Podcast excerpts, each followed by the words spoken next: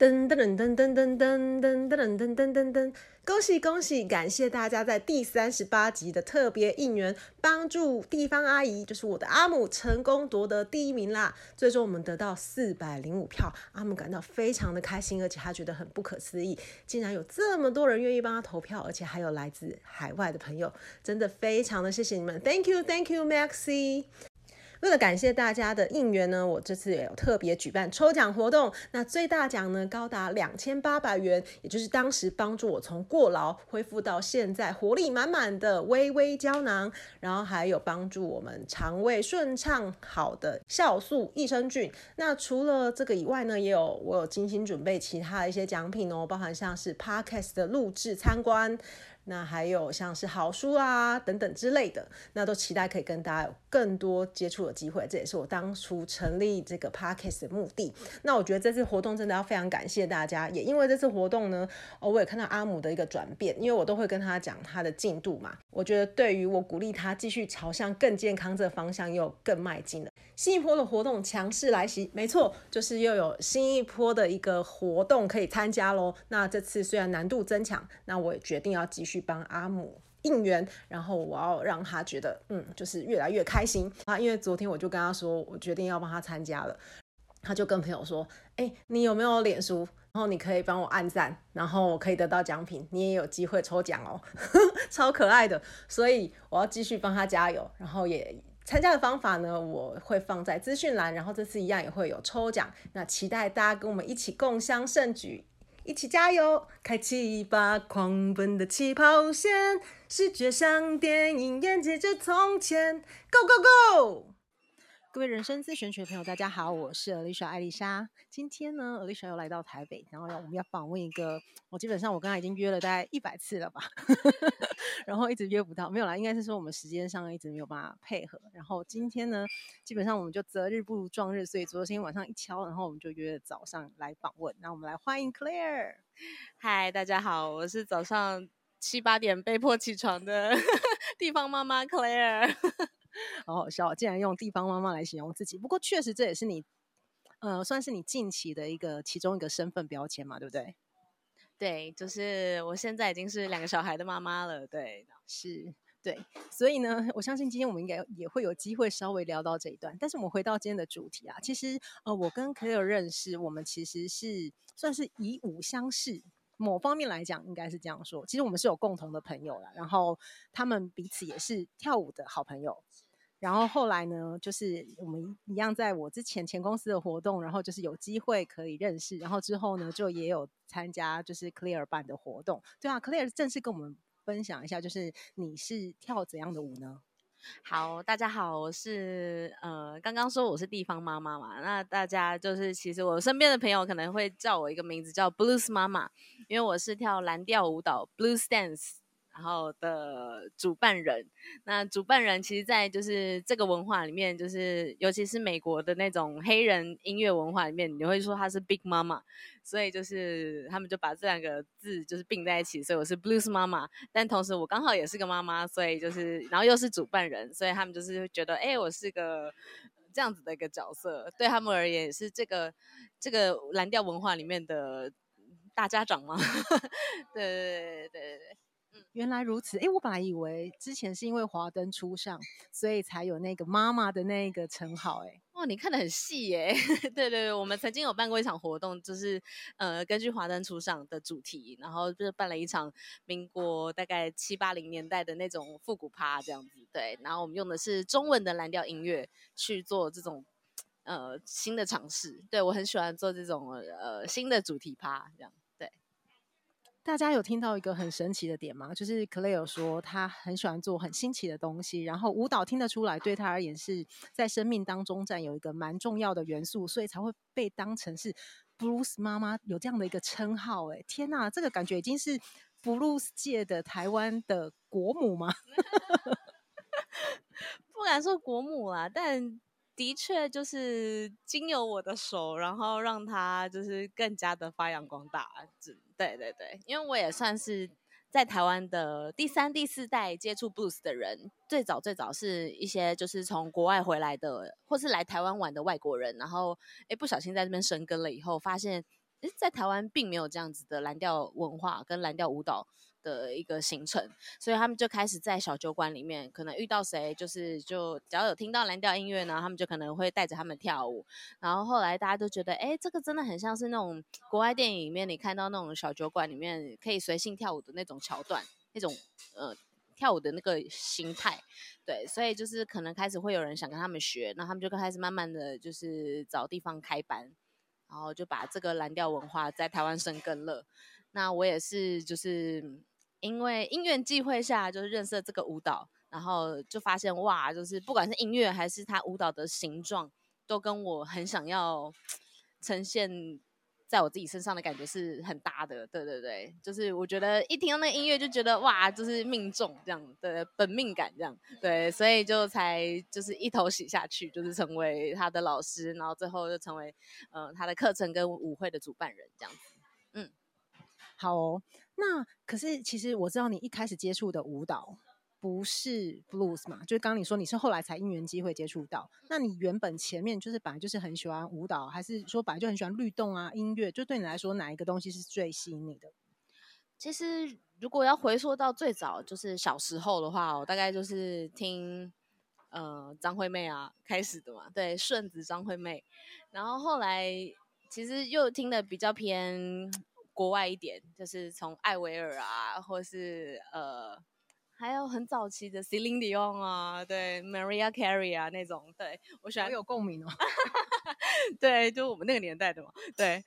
然后我就发现，哎，我超超爱唱歌的，对，所以我就是对音乐很有感觉的人。然后那时候我跟我姐姐都是。所以我们家刚好我们两个都是共共用房间，然后有一件有一个很大的镜子，所以我们在洗澡前我们都会裸体，就是在那个镜子前面跳舞。对，然后就是嗯，因为我这个是大概什么时候的事啊？那就我小学三四年级开始，对，一路跳到大学这样。对，我跟我姐姐的感情就是从这样培养起来的。但是大学就是跳国标，对不对？哦，对对对，我大学开始就是我第一个接触的舞蹈反而是国标。嗯，因为我觉得，嗯，我本来就是一个蛮有，嗯，蛮喜欢专业培训的这样的感觉的。对，那我那时候很挣扎，到底要呃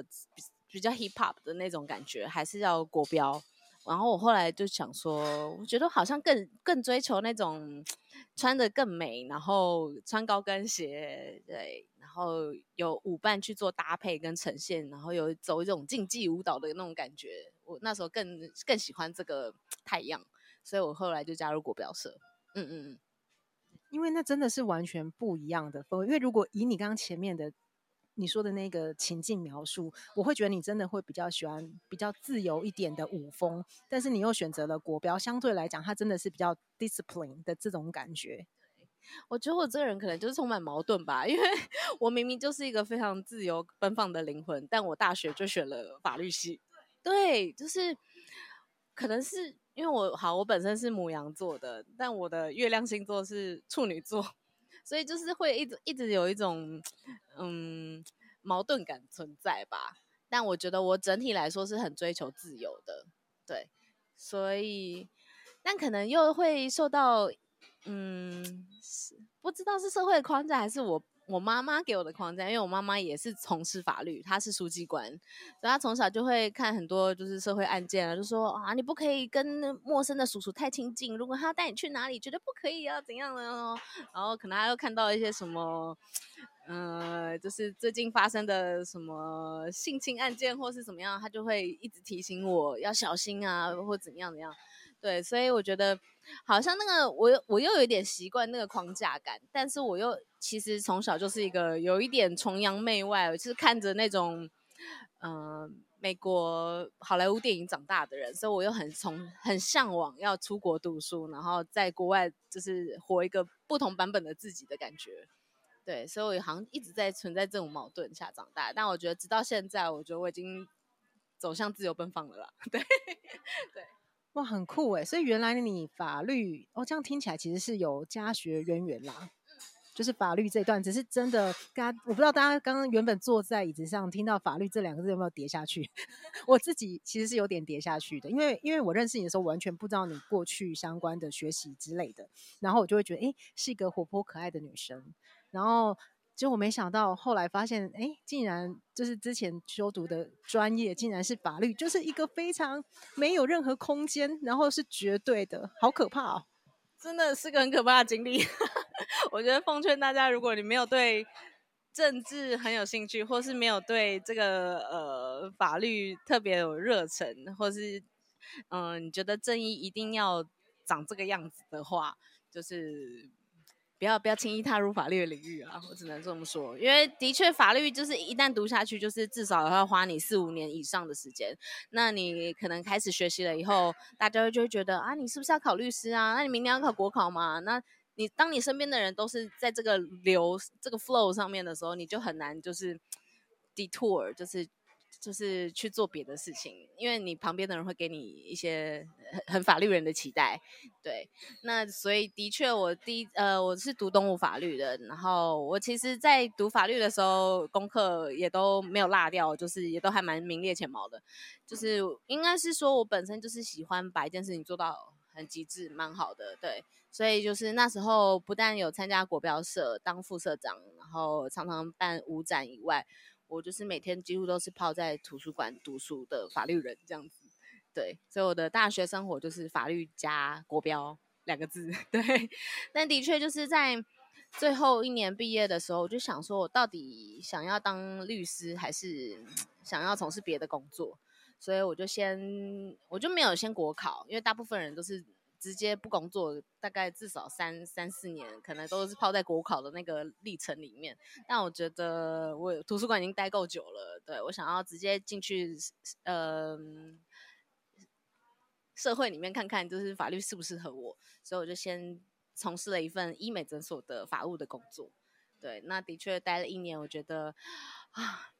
就是如果我每天都要面对这些。嗯，有纠纷的情况，我觉得对我喜欢追求快乐的人生好像有点背道而驰，所以我就是后来决定，嗯，想要出国读书。可是我觉得还蛮棒的一点是，就是你是有尝试，然后尝试之后，你很明确的知道说这个东西不适合我。因为说实话，很多人在追求人生，不知道要做什么的时候，他们会说：“可是我不知道我喜欢什么。”那因为有几种方式嘛，就是第一个，就是你大量的试，你试了之后，你就可以把一些东西放到不要的清单。那对，那所以刚。就是 clear 的方式，就等于是你就做这件事，你就知道说，哎，它不会是你人生当中想要追求的，然后你就可以再朝向其他的方向。然后刚刚就说，哦，好，知道不想要朝法律，然后之后决定要出国。可是我听说这个出国也是造就你另外一个奇妙的起点。对，就是我出国以后，原本是想要到处走走，东岸西岸去看学校，然后看我到底想要从事。商学院还是要继续走法律，对，那就是端看那个学校的环境跟那个学校在我心中的印象而已，这样。然后我从西岸来到东岸的第一周，我就刚好住在我那时候的姑姑家，对。他们，他跟他女儿都是跳国标的，就跟我一样，所以他们就是给了我个很诱人的建议，就说，哎，既然你都来了，不然我们一起去参加迈阿密的国标比赛，你觉得如何？我说当然好啊，就是对，夫复何求啊，对，刚刚好，完美，就是一切机运都走到这里，这样，对，然后的确上完第一堂跟老师的 private class 以后，就就觉得哇，就是。很棒，这就是我想要的。就没想到走出教室的那一刹那，我就被一个小小的门槛然后绊倒，就就大扭了一场。结果那那时候居然，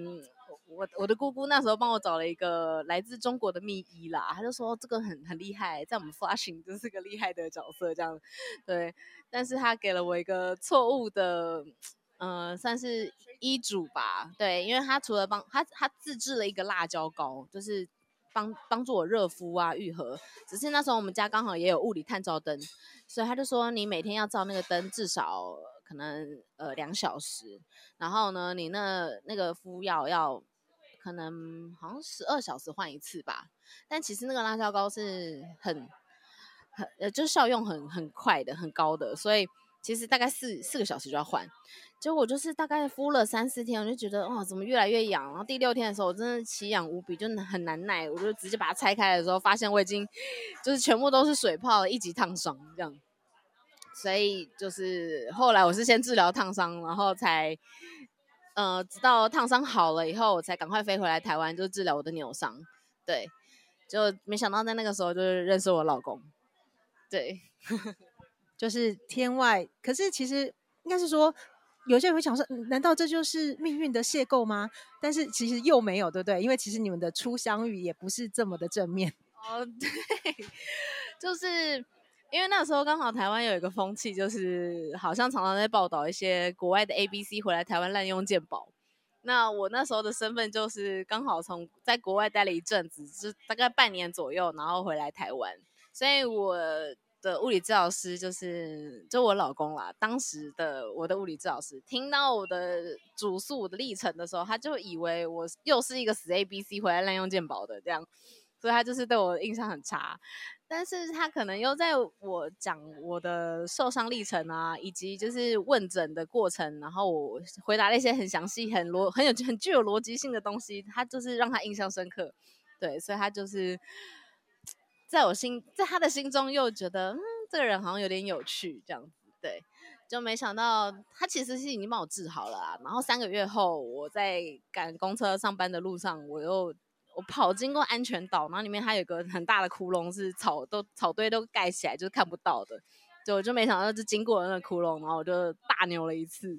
所以我又再度遇见他，就是请他帮我看诊。然后那个时候，我们才开始有了更多的接触，这样子。嗯嗯，所以你看，人生很多的时候，我们以为是不开心的一些事件，反而变成了礼物。哎，对于韵韵姐跟她先生而言，那个窟窿好重要啊。对，他后来还去拜了那个窟窿，感谢他才让我们相遇。这样，对啊，不然你看，原本都已经治好了，如果不是那个莫名其妙的，而且基本上感觉你都是在不是一般会会受伤的地方受伤。真的。就是，对啊，但我觉得我是个蛮乐天的人啦。就是遇到什么事情，我就是会想办法与他共存，不然就是去把它往正向的方向前进。对，那那时候其实我已经在准备要出国读书，每天都在上 GMAT 的嗯课程，是星期一到日的晚上十点半才下课的那种，所以我会错过每一场物理治疗，呃，每一个物理治疗所的。的上班时间，所以我就私下问他说：“那我可不可以请你吃宵夜？就十点半以后请你吃宵夜，然后你帮我徒手治疗这样。”对，然后他那时候一听到我的声音就知道我是谁了，但他就是假装哎不知道。对，他说：“哦哦，你是那个嗯嗯哦，从美国回来纽上那个那个王小姐哦。”但是他其实心里都知道我是谁了。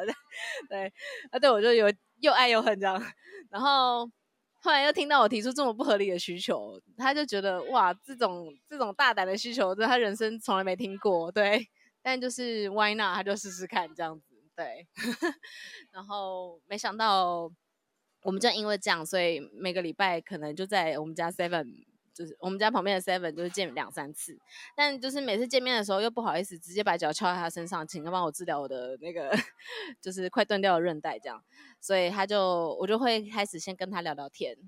然后问问他，哎，就是那你以前是读什么科系的？然后怎么会当物理治疗师？但你现在好像又自己开诊所啊，就开始我也是对人蛮有好奇心的啦，所以就是会。嗯，开始跟他聊他的想法，就发现他是一个哦，就是很有未来、很有前瞻性的一个人。而且每次他给我的回答，都让我觉得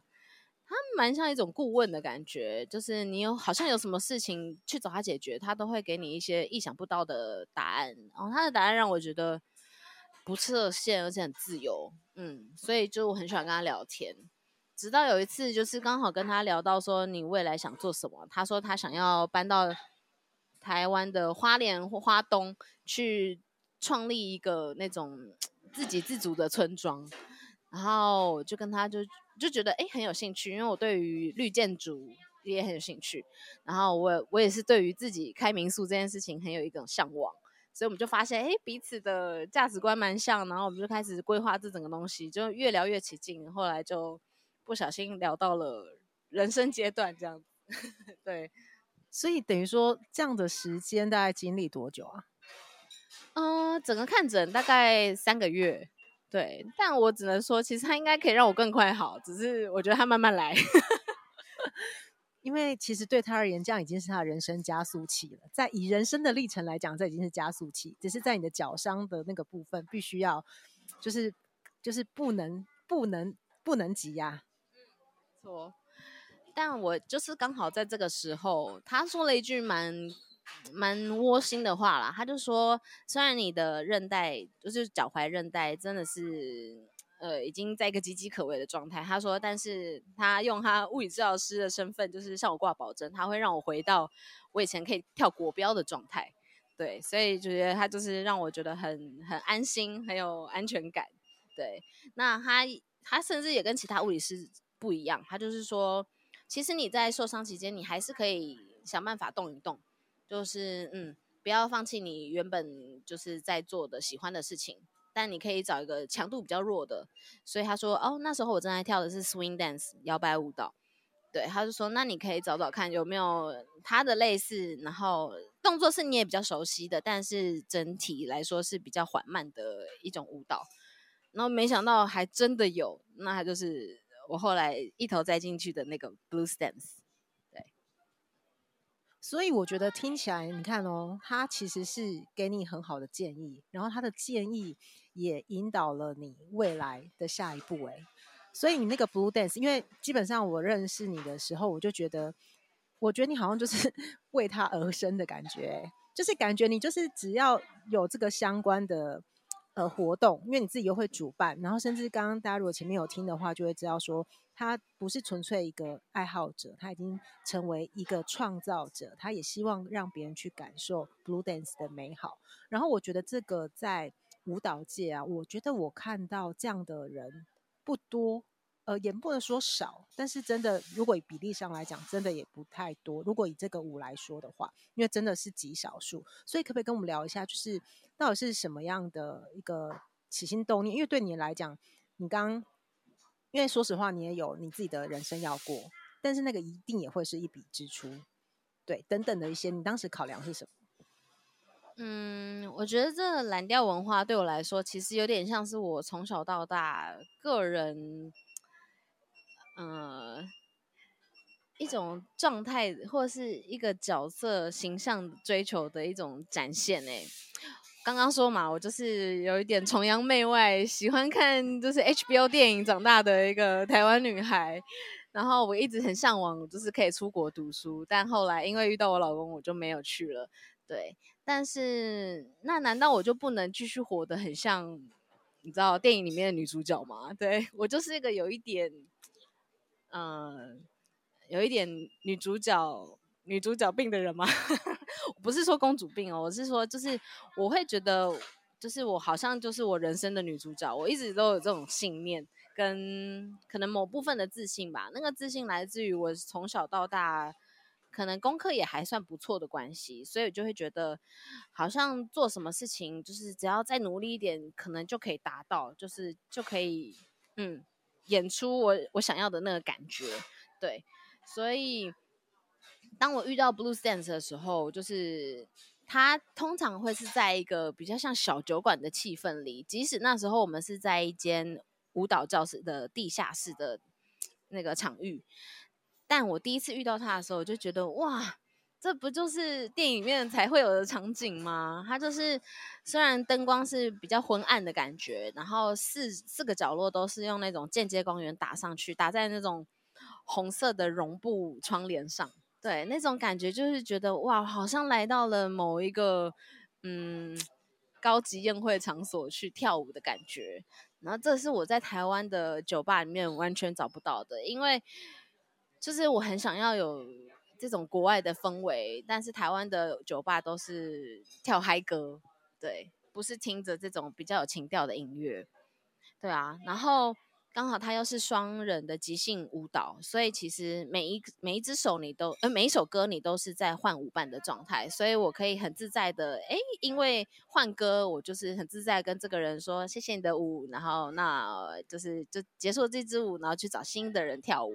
对，他是用歌当做一个节点，帮你开启你的友谊，你也不会觉得嗯好像很聊到一个对聊到一个不行，然后尴尬就是啊啊。好啊，那我也我也想花时间去认识别人，不用不用这么觉得尴尬，因为三分钟就是你就可以换一个人去去认识，有点像是快速约会的感觉。对，那我那时候也不是这样想，我就是纯粹很喜欢跳舞，所以我就来到这个环境，然后这个环境里面又有外国人，也也有台湾人，而且这边台湾人也不像我平常遇到的台湾人这么的拘谨，或是奶油，就是一种比较尴尬的感觉。他们不会，就是因为在舞蹈里，我觉得每个人都是很自由的。尤其这个舞蹈，它是来自黑人、非洲黑人、黑奴这样子的文化产生的，所以它讲求的是一种解放，是一个尊重跟包容。嗯，然后认识它的历史以后，就更觉得哇，这跟我平常一直以来想追求的东西就蛮像的。对，所以后来直到我有机会成为老师以后。我更想做的其实是经营这整个文化，但经营文化我可能也不想要像普通的舞蹈教室一样，就是一直在推课程。我更想要的是让大家感受到这种小酒馆跳舞很自在的气氛。所以就连我们的舞蹈教室，我也是偏向呃把它形塑造成像小酒馆的气氛，让你来很放松。那这边的灯灯光是昏暗的，音乐是好听多元的，然后大家在这个空间里面是很自在，你可以自己去呃拿小小杯子在这边带自己的酒来喝酒，或者是你只是想来认识朋友，在旁边喝酒聊天也可以，看看别人跳舞，或者是你自己诶被邀约，然后就上去跳舞，就是是一个一切都是很自然的一个 flow 一个流动。嗯，我比较想要创造的是这样子的空间跟文化，所以当初我在创立 Blues Twenty 台配的时候，其实主打的是希望让台北的上班族有另外一个下班后的休闲活动。嗯嗯，我的主打是这样。对，我自己蛮印象深刻的了，因为对我而言，呃，因为我之前应该是我觉得舞蹈。对于我来说，我就会觉得，哎，可能没有办法像韵杰、Clare 这样觉得它是一个让自己很自在、很舒服的展现。就对我而言，我觉得它还是需要学习的这个过程。然后，但是因为之前我也是有机会去他。办的那个活动，我还记得那时候第一次参加是那个主题是万圣节，然后一样他们就是会有主题嘛，然后也有就是针对新手友善，所以有小小的一些所谓的起步的一些动作指导，然后也帮助大家可以去呃知道说，哎，但可能大家在跳什么啊，就是就算你不会很复杂的东西，也可以有基本的东西可以入门，然后我就感受到那个整体的氛围，我觉得非常棒，因为我觉得对我而言，有时候你做什么都不一定是绝对的重点，而是你跟一群人。在一个空间里面，我们共同发生一些事情，而那个氛围是很正向，然后而且是很放松，然后我就觉得说，哎，真的很不容易，就是愿意去把这个东西创造出来，因为很多的人会想要当享受者，或者是说他也许也没有这个那么明确的想法，这么有步骤性去让这一切发生，所以你看呢，我觉得今天。呃，我们这样聊之后，我就觉得说，也许你当时的这个法律背景啊，可能也是造就你今天有机会去落实到这么多的一个很重要的因素。嗯，我觉得就是因为曾经接受过束缚，你才知道解放后有多么美妙。对，嗯、所以就像我曾经受过国标的训练，它就是一个非常严格的，嗯，脚步跟。呃，身材的管理，还有各种动作要雕到一个最精细的比赛型舞蹈。到现在，这个舞蹈它是没有任何的国际上是没有任何的协会去做它的认证，因为他们觉得这个舞蹈就是来自黑人的文化，它是来自社会的最底层，嗯，发生的一切是，呃，是因应时事发生的一个一种舞蹈，而且它后来也是被。被称为双人舞的原型，对，所以你就会知道他是讲多么的不讲求阶级，跟多么不希望有任何人去用权力或者是制度去干预这个舞蹈，所以它其实讲求的就是一种自由的人与人之间的互动，创造出来的一个肢体的一种流动，这样。对，所以蓝调舞蹈它最大的特色就是它有一个叫做 call and response 的这个概念，就是哎，有一个人先唱了一首，唱了先起头唱了一句东西，那。当你在聊天的时候，有一个人开了一个话题，你就是很自然而然去开始跟着他这这个话题聊下去的那种感觉吧。所以 call 就是呃有一个人他发起的这个话题，那 response 就是大家一起应和他。对，所以他其实最早最早他是从音乐起源，他的音乐是来自于这些黑奴在工作的时候唱的工作歌，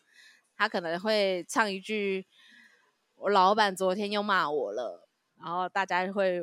用唱的方式问他说骂什么？他说他说我偷懒，你怎么样偷懒？对，他就是一步一步在进行这个舞蹈的对话。对，他的音乐的歌词内容其实就像这样子。对，所以其实我们在跳舞的时候也很像是这样子。当你创造了一个动作，我们可以先从模仿你的动作开始，但是我为了要让这个。舞蹈的对话延续下去，所以我可能可以再加一点点新的东西在你刚刚做的那个动作里。我改变了一个小小的细节，然后我又再把这个 idea 丢给你，启发你。对，我们不会说是我们在 battle，我们会说是 inspire 对方。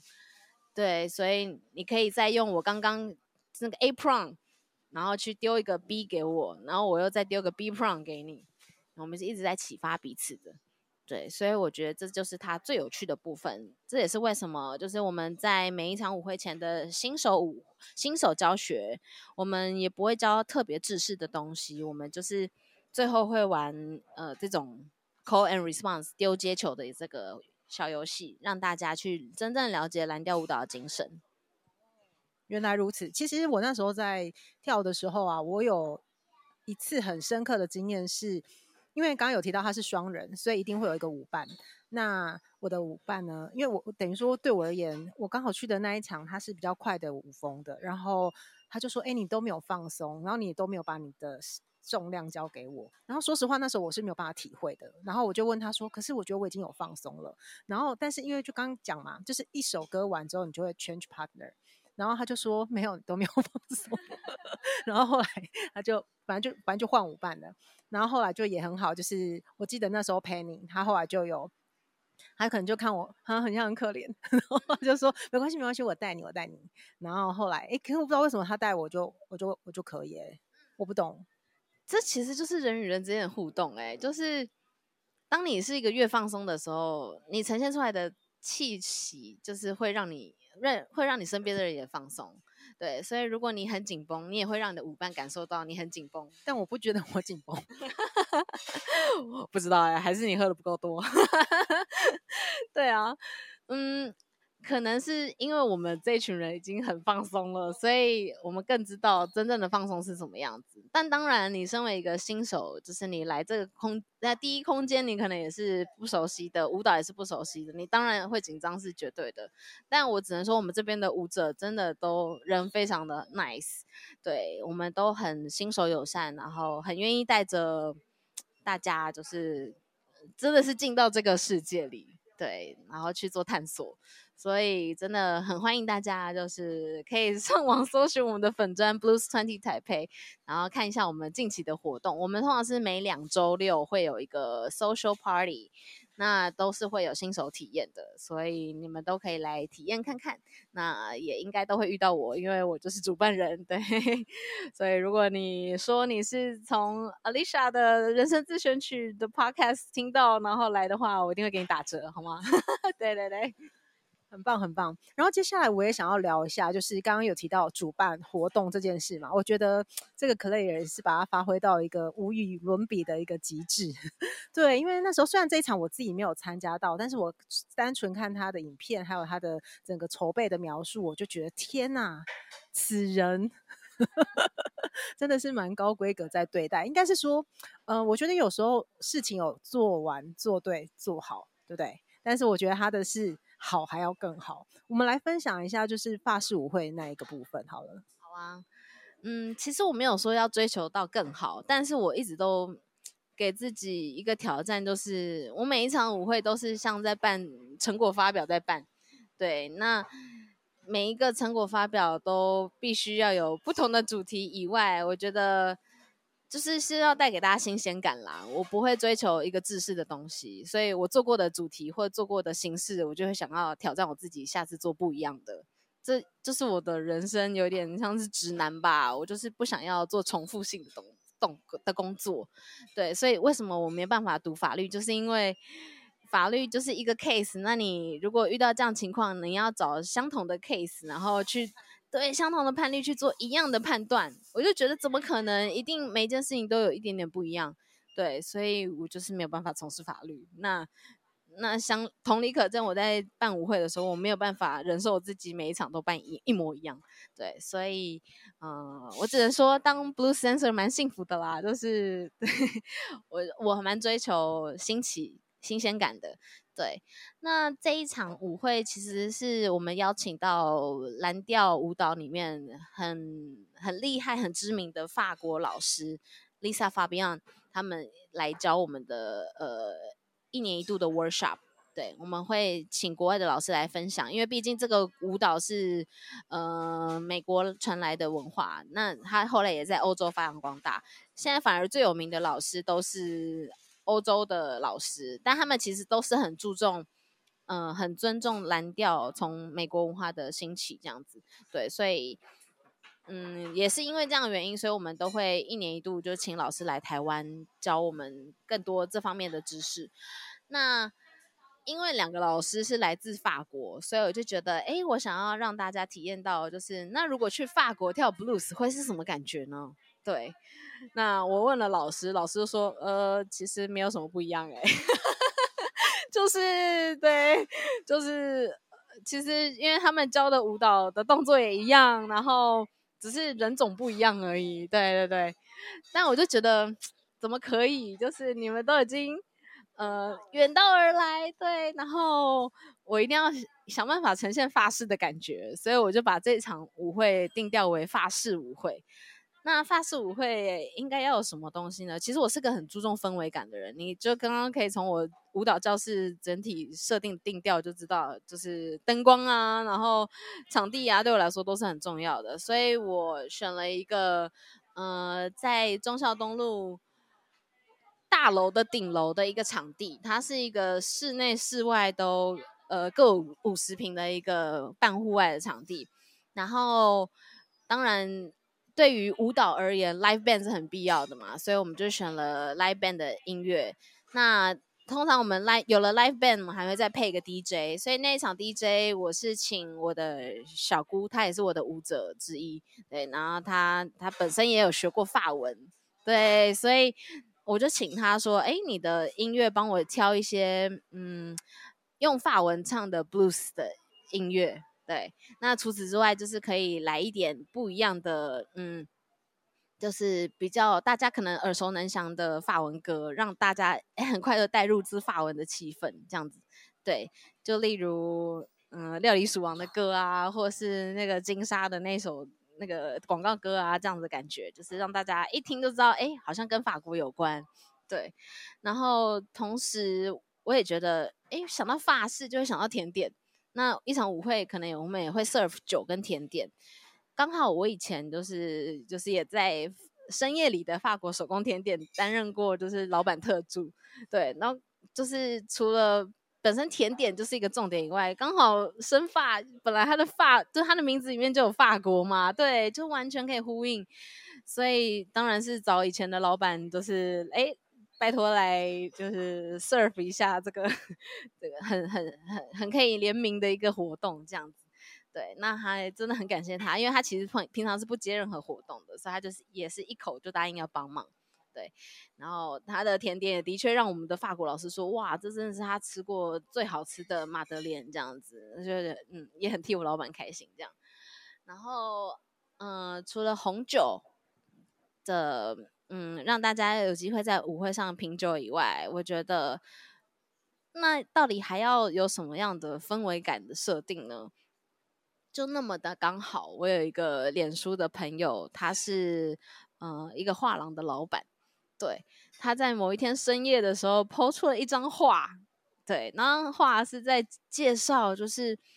在一九零零年代的法国里昂车站，刚刚新开了一间餐厅，就叫蓝蓝色列车，对，那它的那一整个。呃，调性就是一种宫廷的，呃，很高级的一个感觉，但它其实是一家自助餐厅这样子，对。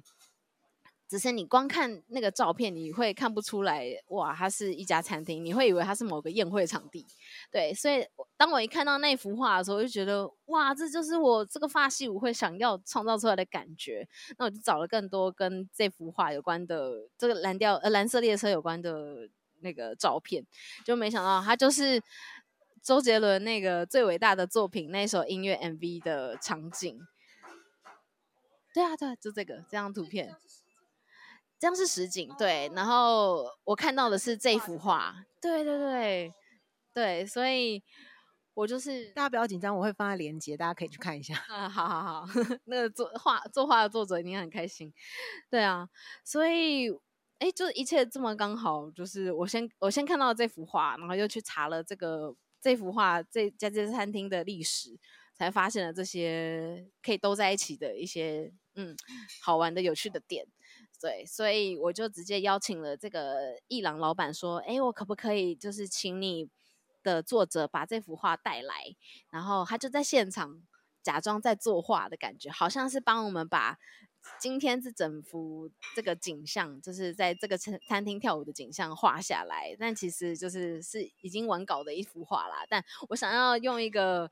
嗯、呃、戏剧的方式，让作者坐在那边，然后假装在作画，让大家有一个很很有代入感，好像回到了一九零零年代，有人看着这个场景，然后把这个场景画下来的感觉。对对对。所以他也觉得，哎、这个概念很酷，所以他就一也是一口答应，就说要把画带来给我们。对，所以这场舞会，我只能说就是是一个我觉得算很多很多有趣画呃的画面的集大成。对，后来我也另外邀请了一个作家呃画家，的确是直接把我们的。呃，整个感觉，请他先即兴的画下来以后，我邀请了我们的舞者一边跳舞一边来画画你自己的一笔，把你这个对这场舞会的感觉就是加进去。对，我们也是最最后也是集体创作了一幅画。对，所以整场舞会我觉得是一个很难忘的过程，然后也把我想做的艺术结合吧，就是都结合在一起了，我就觉得很很心满意足。真的哦，我真的看到那个描述，而且今天又再次直接就是 face to face 听到 Claire 分享他筹备这个，你你要不要再办一次啊？OK，下次可以选意大利式、意大利风情，然后找一些帅哥来，你觉得如何？